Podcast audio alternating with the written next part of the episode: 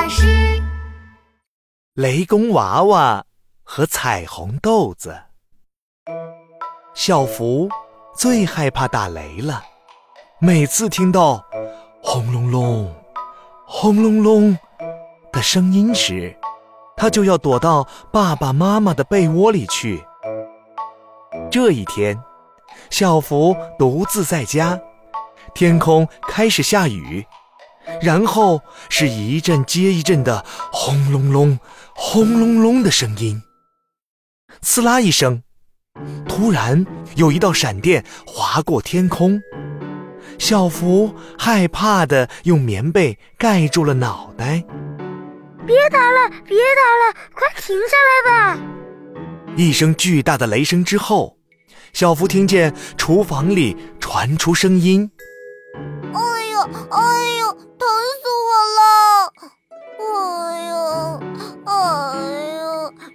是哪儿啊？是爸爸妈妈回来了吗？小福裹着被子走到厨房，地板上坐着一个小孩，全身红彤彤的，头上长着犄角，手里拿着一把锤子。全身沾满了树叶，他是从树上滚进厨房里的。你是谁呀？小福问。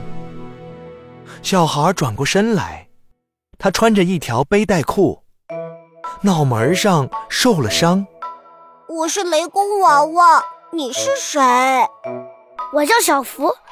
雷公娃娃是什么？是天上负责打雷的雷公吗？雷公是我爷爷，刚才我爷爷打了一个好响的雷，把我从云朵上给震下来了，我才掉到这里。小福，我们回来了。门外传来爸爸妈妈的声音，小福连忙拉着雷公娃娃往自己房间跑。嘿，雷公娃娃，快躲到我的衣柜里面去吧！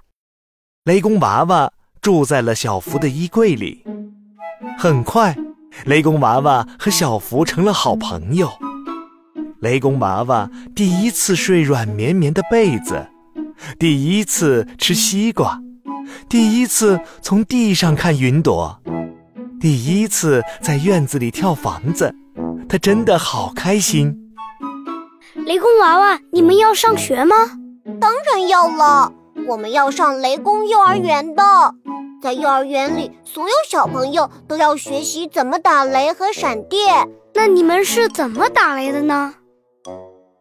我们通过吃彩虹豆子来打雷。吃完彩虹豆子就会放屁。嗯，呵呵，放屁的声音越大，雷声就越大。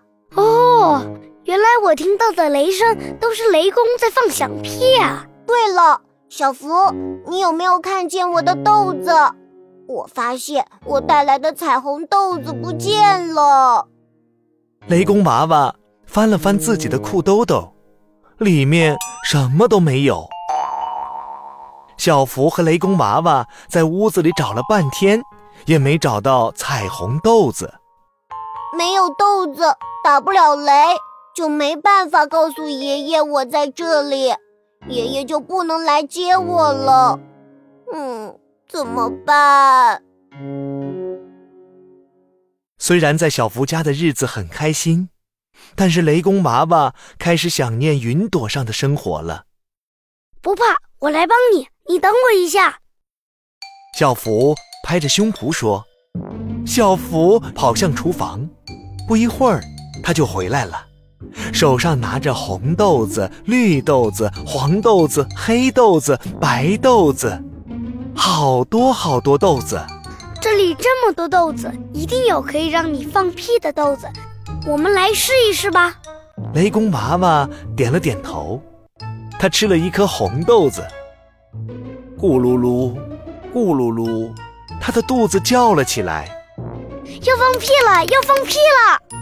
小福拍着手说：“雷公娃娃放了一个小小的红色的草莓那么大的屁，这样的屁可没有人听得见。”雷公娃娃又吃了一颗黄豆子，咕噜噜，咕噜噜，他的肚子叫了起来。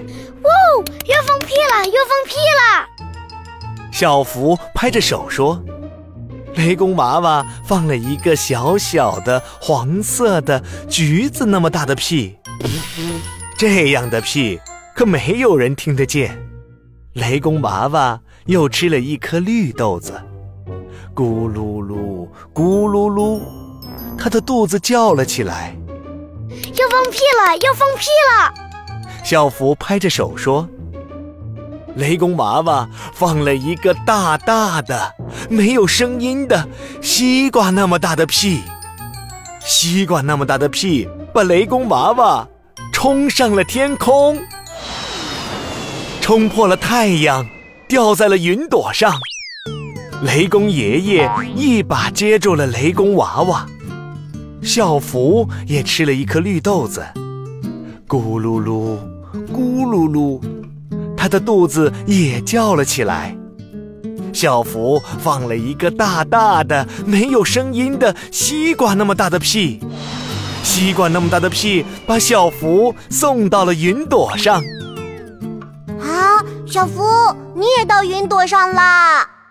雷公娃娃很开心，又见到了小福。好，爷爷，这是我的好朋友小福，是小福帮我回到云朵上的。谢谢你帮助雷公娃娃，我教你打雷吧。雷公爷爷分了一颗彩虹豆子给小福，吃了彩虹豆子之后。小福放出了一个巨大的、有节奏的、低沉的屁，他的屁在整个城市回响。这是一个杰出的屁，它一点儿都不吓人，它就像一首好听的音乐。小福真的很高兴，看来他是一个放屁打雷的高手。小福和雷公娃娃比赛打雷，在云朵上跳来跳去，在月亮上滑滑梯，玩的非常开心。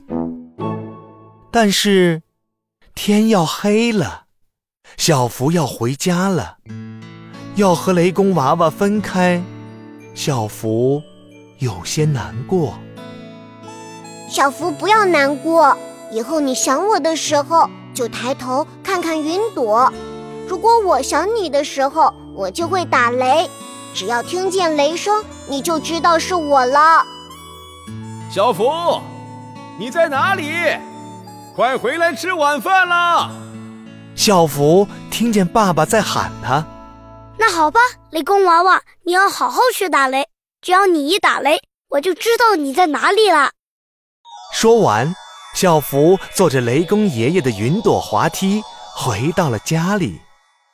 小福，你去哪里了？怎么这么晚才回来？这是个秘密。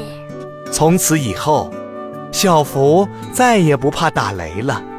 每当小福听到雷声的时候，就从窗户望向天空，雷公娃娃就会在云朵上对着他。微笑。